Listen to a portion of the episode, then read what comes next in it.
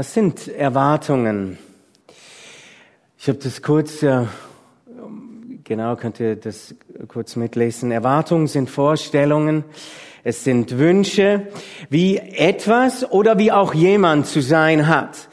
Das ist oft, dann haben wir so eine Vorstellung, wo das dann auch in Stein gemeißelt ist. That's it. So ist es. Das ist dann auch richtig oder falsch, ja. So muss er sein, so darf er nicht sein. Das entsteht, diese, diese Erwartungshaltung entsteht durch Prägung, durch Erziehung und so weiter. Ähm, ich habe so den Eindruck, dass unsere Erwartungen ähm, oft zu viel sind, einfach zu hoch sind. Unsere Erwartungen an andere, unsere Erwartungen an uns selbst, ähm, die Erwartungen ans Leben. Unser Job, der, wo wir unser Potenzial entfalten können, der muss zu 100 Prozent, zu 100 Prozent muss der Erfüllung bringen. Ähm, die Ehe, die Partnerschaft, äh, die darf nur ohne Konflikte, muss das äh, daherkommen. Ähm, eine Karriere, die einfach nur eins, eins kennt und das Spam nur nach oben geht, steil nach oben führt. Ein Körper, der niemals altert, ähm, der niemals krank wird. Und wie ist es? Oftmals ist es so, dass Wunsch und Wirklichkeit extremst auseinanderklaffen. Und je höher diese Erwartungen sind, desto größer ist dann auch die Enttäuschung, wenn, das, wenn die Realität nicht so ist, wie man sich das erwartet hat. Und diese Nichterfüllung, die kann dann auch zu einer Dynamik, kann dann da kommen, ähm, dass ich nicht mehr motiviert bin, dass das Leben sinnlos sein kann. Es kommt einfach Beziehungs, ähm, es kommt zu pessimistischem Denken. Ähm, und oftmals sind auch Erwartungen Beziehungskiller. Wenn ich zu hohe Erwartungen an mein Gegenüber habe, das äh, kann für die Beziehung richtig schlecht sein. Und wenn Beziehung auseinanderdriftet, meines Erachtens ist das einer der schlimmsten Dinge, die passiert. Wenn Beziehungen auseinandergehen, wenn die Erwartungen nicht ähm, erfüllt werden können. Ja, und die Frage ist, ähm, was, was erwartest du? Was, was erwarten wir jetzt in, in, in dieser Zeit des Advents, der vor uns liegenden Weihnacht. Ähm, ja, also ich hatte so das Gefühl, dass so das schon relativ, aber man sagt ja auch, je älter man wird, umso schneller kommen diese Dinge, oder? Ich, Im September waren wir noch, Anfang September noch im Urlaub, bam, kommst du nach Hause und es ist Kackwetter und dann, und, und, und dann, ah ja, glücklicherweise war dann so ein goldener Herbst und so, genau, aber jetzt, äh, ja, ich erwarte Licht, also Licht, Trost, Freude in dieser, in dieser Zeit. Erwartungen. Von Erwartung, davon redet auch unser Mann äh, Zacharia, von, um den es heute geht. Er lebt im späten sechsten ähm, Jahrhundert vor Jesus, 520 äh, so ungefähr. Und er stammt aus einer Familie von Priestern, ähm, genau, das sind angesehene Leute im Volk, äh, ähm, aus der Elite, aus der religiösen Elite. Und er redet zu einer Zeit, wo die Erwartungen auch enttäuscht worden sind. Er redet zu einer Zeit enttäuschter Erwartungen, wo die Sehnsucht und die Realität so auseinanderklafften. Genau, zu so einer Zeit redet unser äh, Prophet Zacharia. Die Frage ist, was ist los? Das jüdische Volk hat äh, einer seiner dunkelsten Stunden hinter sich. Eine Welle von politischen Katastrophen ist übers Land gezogen. Die politische Ordnung ist zusammengebrochen, komplett zusammengebrochen. Und erst vor einigen Tagen habe ich so eine so eine Historie auch über das Land Afghanistan gelesen. Und da hat mich das so in Zusammenhang gebracht. Ich, ich weiß gar nicht, ob es wirklich in, in Israel so schlimm war wie in Afghanistan. Also es ist unvorstellbar, wie dieses Land ähm, so eine leidvolle Geschichte hinter sich hat, wo jeder gegen jeden irgendwie dann mal gekämpft hat. Und wie dieses Land, ihr wisst es, also ich glaube laut Open Doors, jahrelang war Nordkorea da, da in diesem Verfolgungsindex Number One. Und jetzt ist es Afghanistan, wo die Taliban machen, was sie wollen. Ja, und ich sage, der Westen ist komplett mit dran schuld an dieser totalen Misere. So ähnlich ging es damals auch ähm, dem Volk Israel. Das Königshaus ist zu Ende. Die Elite, die ist deportiert worden, unter anderem auch mein Namensvetter Daniel, der war auch so einer, der dort äh, deportiert worden ist nach, nach Babylon. Und das Land liegt auf, an dem Boden. Die, die, die, die Babylonier haben wirklich alles komplett platt gemacht. Ähm, nach 70 Jahren ist dann Schluss mit der Herrschaft der Babylonier und wer ist an Nummer eins? Es sind die Perser, Weltmacht Nummer eins. Und dann auf einmal, bam, sagen die, ganz unerwartet, ihr dürft alle nach Hause, Heimkehr nach Jerusalem. Und die alle dürfen in ihre geliebte Stadt nach Jerusalem, dürfen sie, die, ähm, die deportierten ähm, Juden dürfen dort zurück. Und die Erwartungen sind riesig. Jetzt wird alles wieder richtig, richtig gut. Und ähm, dann ist es so, dass die Enttäuschung einfach richtig groß ist. Nicht viel wird gut. Land liegt immer noch mega in Trümmern und es ändert sich auch in dieser Zeit nicht arg viel. Mann, Frau ist zu Hause, aber das ist auch das Einzige, was stimmt. Ähm, die Freude jetzt über diese Heimkehr, dass sie so von heute auf morgen wieder nach Hause gehen, die ist schnell weg. Und die Erwartung, die kühlt ab. Und die Enttäuschung, die ist mega. Und dann kommt jetzt Zacharia. Dann kommt Zacharia, Gott schickt ihn los und er soll Folgendes zu seinem Volk sagen. Ihr könnt es hier mitlesen. Aus Zacharia 9, die Verse 9 und 10. Das ist überschrieben mit Zions künftiger König. Juble laut, du Volk von Zion, freut euch, ihr Bewohner von Jerusalem. Seht, euer König kommt zu euch. Er ist gerecht und er ist siegreich und doch ist er demütig. Und er reitet auf einem Esel, ja auf dem Fohlen eines Esels, dem Jungen einer Eselin. Ich will die Streitwagen aus Israel und die Schlachtrosse aus Jerusalem vernichten. Auch der Kriegsbogen wird zerstört. Euer König wird den Völkern den Frieden verkündigen. Seine Herrschaft wird sich von Meer zu Meer und vom Euphrat bis zu den Enden der Erde erstrecken. Soweit die Worte von Zachariah an das Volk Israel. Ein König soll kommen, aber einer, der so ganz anders ist als diese Könige zuvor.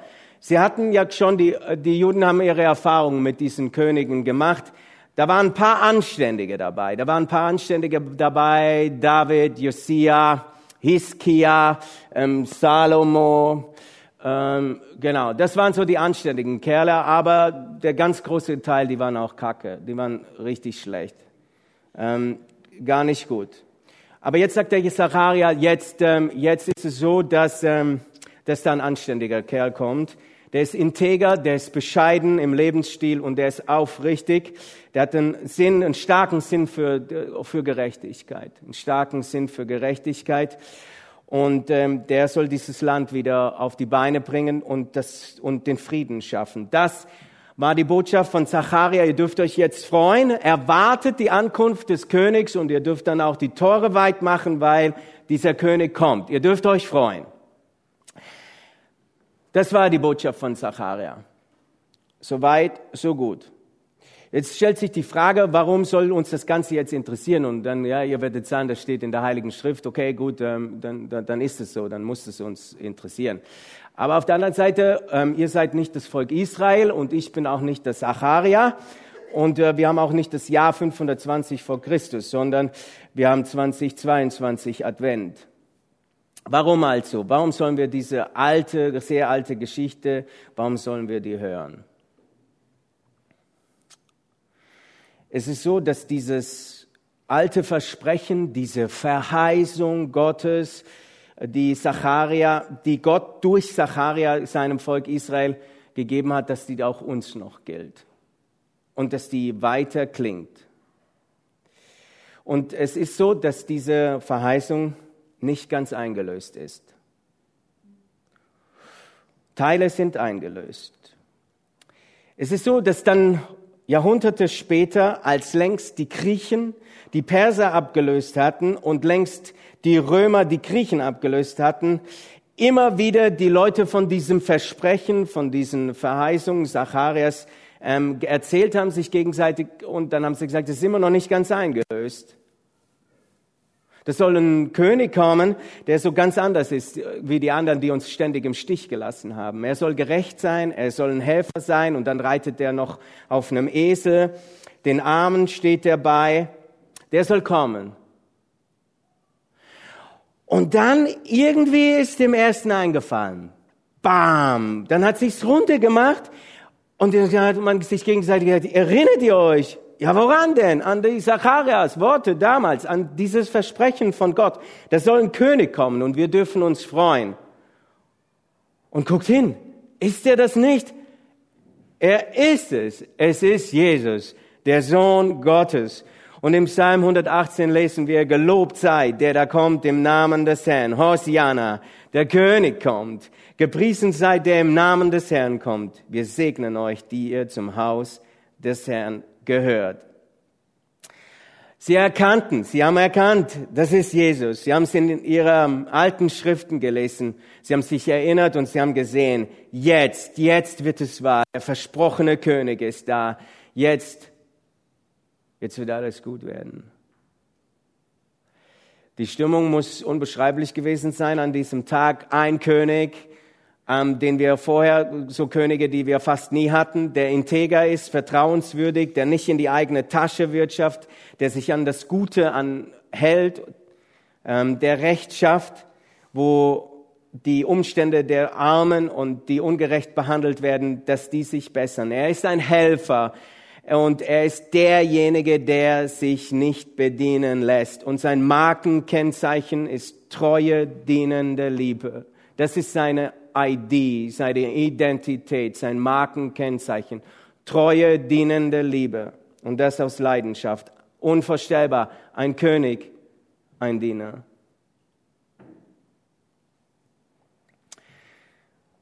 Ähm, ja, nächstes Bild. Ich switche jetzt ziemlich, ja. Genau. Ähm, vielleicht, ich weiß nicht, kennt der eine oder andere Tour de France? Beobachtet jemand Tour de France? Wer von euch? Ruhig mutig. Ah, ja, die Sportbegeisterten, richtig nice, okay. Ähm, erkennt ihr ihn? Froome, ah, nice, Applaus, hey. Grüß du, du, nice, nice, nice. Hätte ich nicht gedacht. Also, genau. Ähm, ich äh, mag äh, Rennrad fahren, aber Tour de France ist, keine Ahnung, äh, gucke ich nicht so an. Ähm, genau, aber ähm, wie viel hat er äh, From die, äh, die äh, Dingens gewonnen? Hey, hey, hey, hey, viermal? Richtig gut, der Mann. So, ähm, ja, Massini, richtig nice. 13, 15, 16 und 17, ich musste das alles nachlesen also viermal hat er wirklich die Tour de France gewonnen und dann hat er einen fürchterlichen Sturz gehabt und das hat ihn dann auch körperlich mega zurückgeworfen. Und ähm, dann war es so, dass er 2020 so einigermaßen wieder auf den Beinen war und dann hat er auch bei der Spanien-Rundfahrt mitgemacht. Und dort bei der Spanien-Rundfahrt, da war er ein Edelhelfer. Und ein Edelhelfer, das ist so einer, der stellt seine eigenen Möglichkeiten, die stellt er nach hinten, um dem Team so das beste Möglichkeit zu geben. Also das heißt, er, er bringt den Besten des Teams, bringt er das Wasser, er bietet denen dann ähm, auch dann kurzzeitig Windschatten zu fahren und er hilft einfach den Besten da an die Spitze zu fahren. Und es ist schon unvorstellbar. Ein Star stellt seine Möglichkeiten nach hinten und wird ein Helfer. Ein Star stellt seine Möglichkeiten nach hinten und wird ein Helfer. Bei dem Christopher Froome war das einfach halt so, äh, der war nicht mehr so in Form der früheren Jahre und dann hat er das aus der Not heraus gemacht, okay, ich werde jetzt so ein Edelhelfer. Ähm, wie ist es bei Jesus? Jesus tut das nicht aus der Not heraus, sondern er tut es aus Leidenschaft. Sein Markenkennzeichen ist Treue, dienende Liebe. Dieser König Jesus, der tut es aus Überzeugung. Er ist demütig und er reitet auf einem Esel und nicht auf einem weißen Elefanten. Irgendwie der thailändische König, keine Ahnung, ob er es schon am Tegernsee gemacht hat, aber die, ja, die machen da auch immer mit ähm, irgendwie Elefanten reiten sie. Das macht Jesus nicht. Er reitet auf dem Esel. Schlicht ist sein Auftreten, kein, kein Pomp.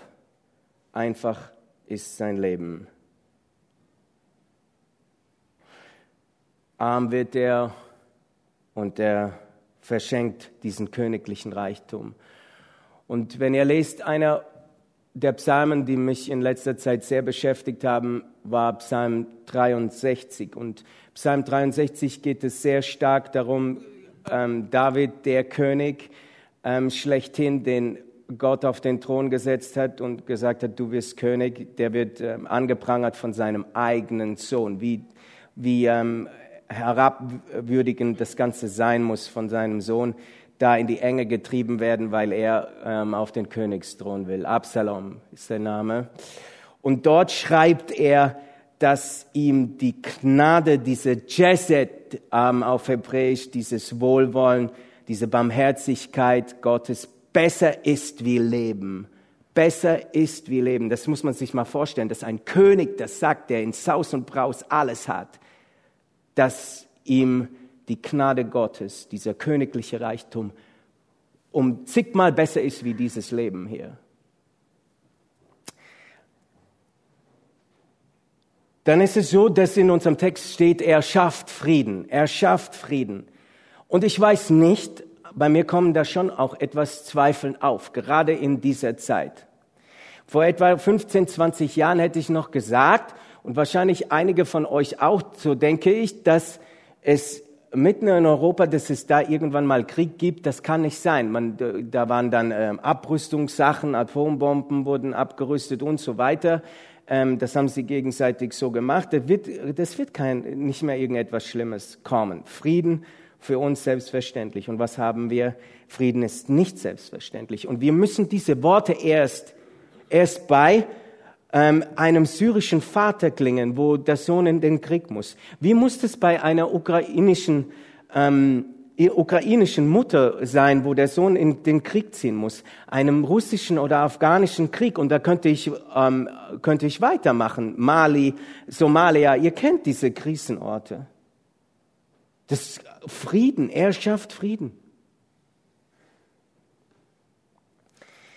Ja, und, und trotzdem, und trotz diesem unfassbaren Leid, das momentan herrscht, will ich vertrauen, dass er, Jesus, dieser Friedensstifter schlechthin ist.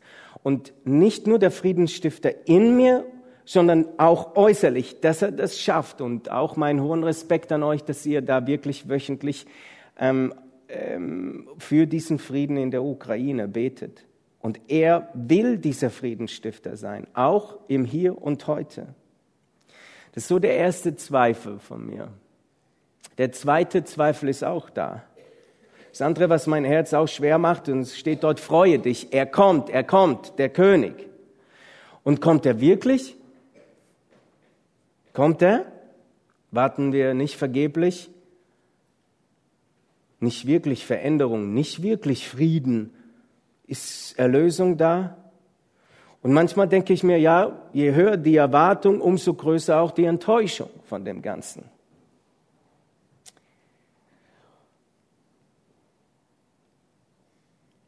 Ja, und ich weiß, vielleicht tue ich Erwartungen auch jetzt immer spitz formulieren, aber ihr müsst wissen, in der Predigt ist es immer so, man, man versucht auch die Dinge irgendwie spitz formulieren. Meine Frau hatte mir dann letztens nach der Predigt in Sulzdorf, da hatte ich es schon mal gehalten, hat sie mir gesagt, ja, ähm, dass du hattest das zu negativ, äh, die Erwartungen ausgedrückt. Aber nur, dass ihr es wisst, also das ist auch eine Art in einer Predigt, ähm, das so auszudrücken, oder? Dass man die Dinge spitz formuliert, dann kommt das ja nicht so gut rüber.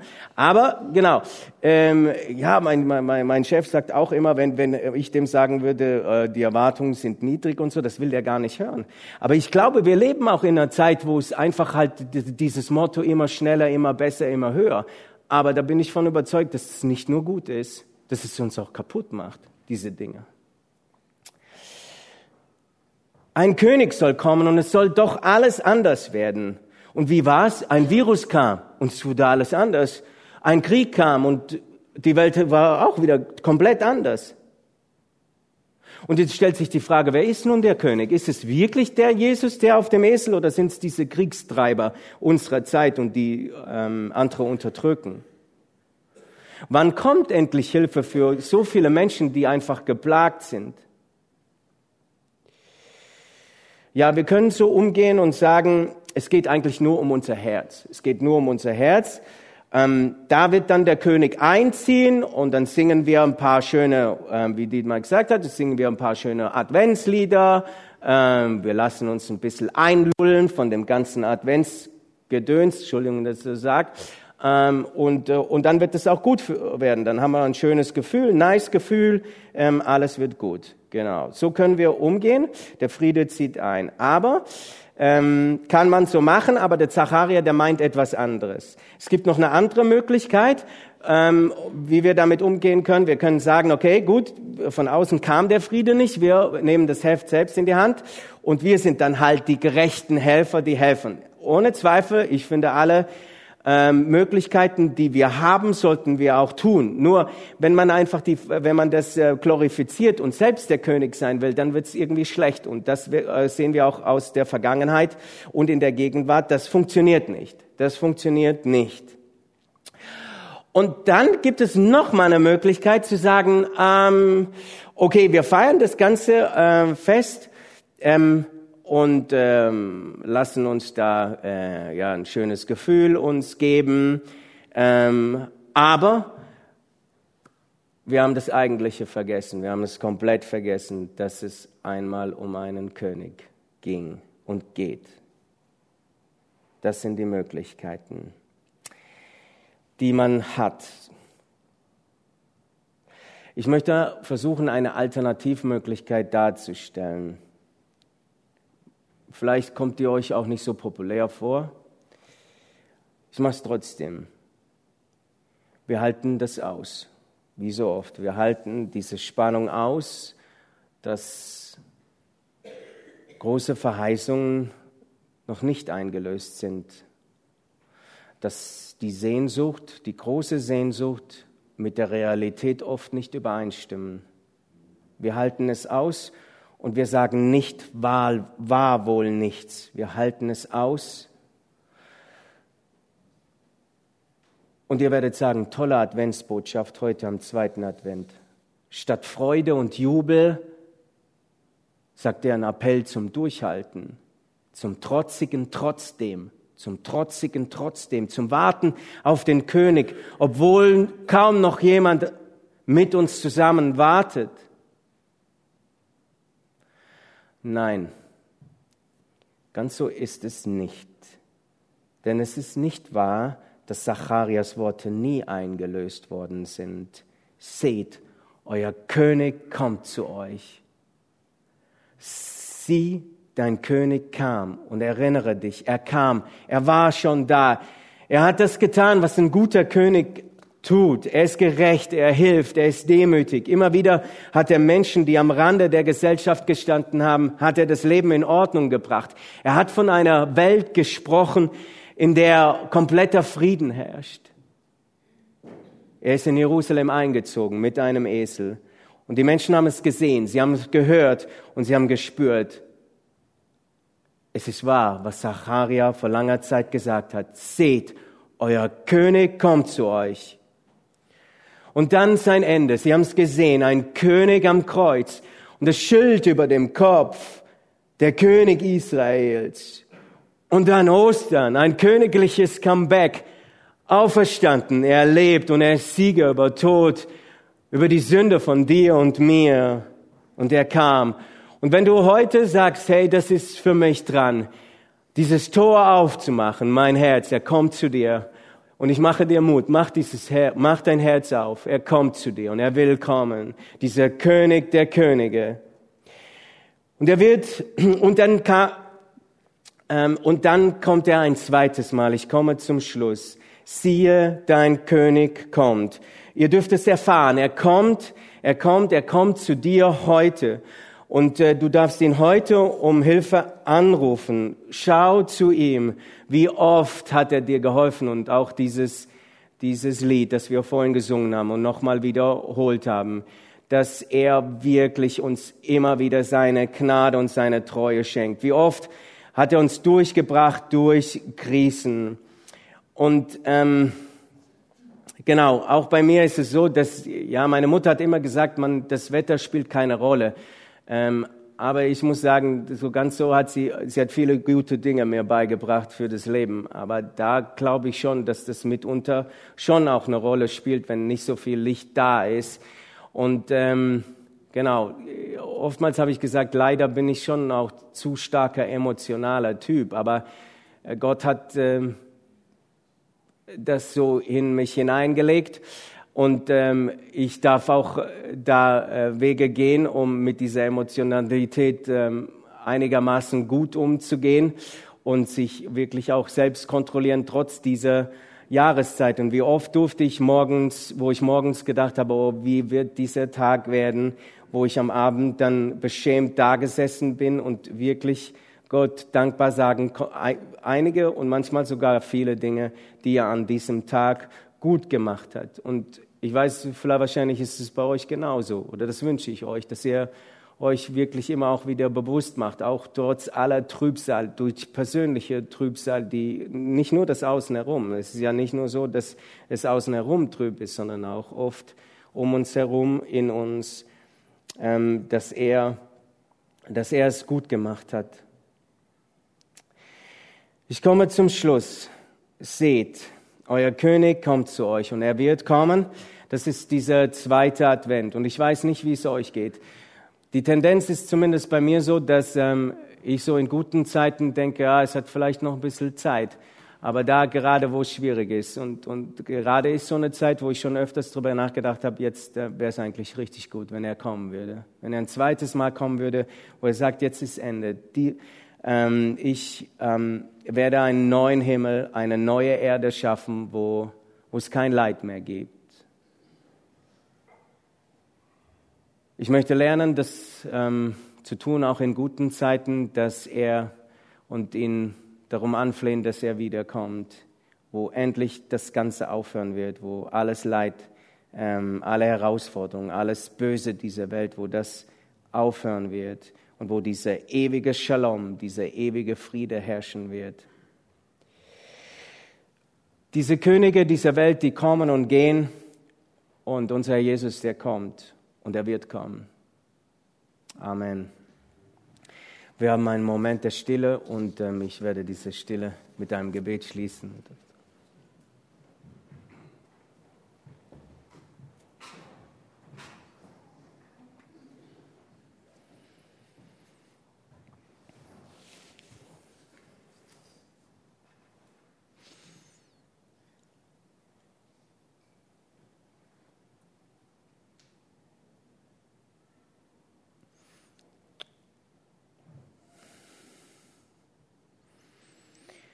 Ja, lieber Vater im Himmel, wir danken dir für deine Gnade, dein Wohlwollen, deine Barmherzigkeit, dass wir auch dieses Jahr jeder von uns erfahren durfte, sonst würde er nicht hier sitzen. Und ich bitte dich auch für unser, unseren Geist, dass du uns immer wieder diese Dinge aufzeigst, dass wir wirklich sagen können, wir beten dich an, wir denken an das, was du uns alles Gutes getan hast. Das bitte ich dich für jeden von uns, auch in dieser Advents- und Weihnachtszeit.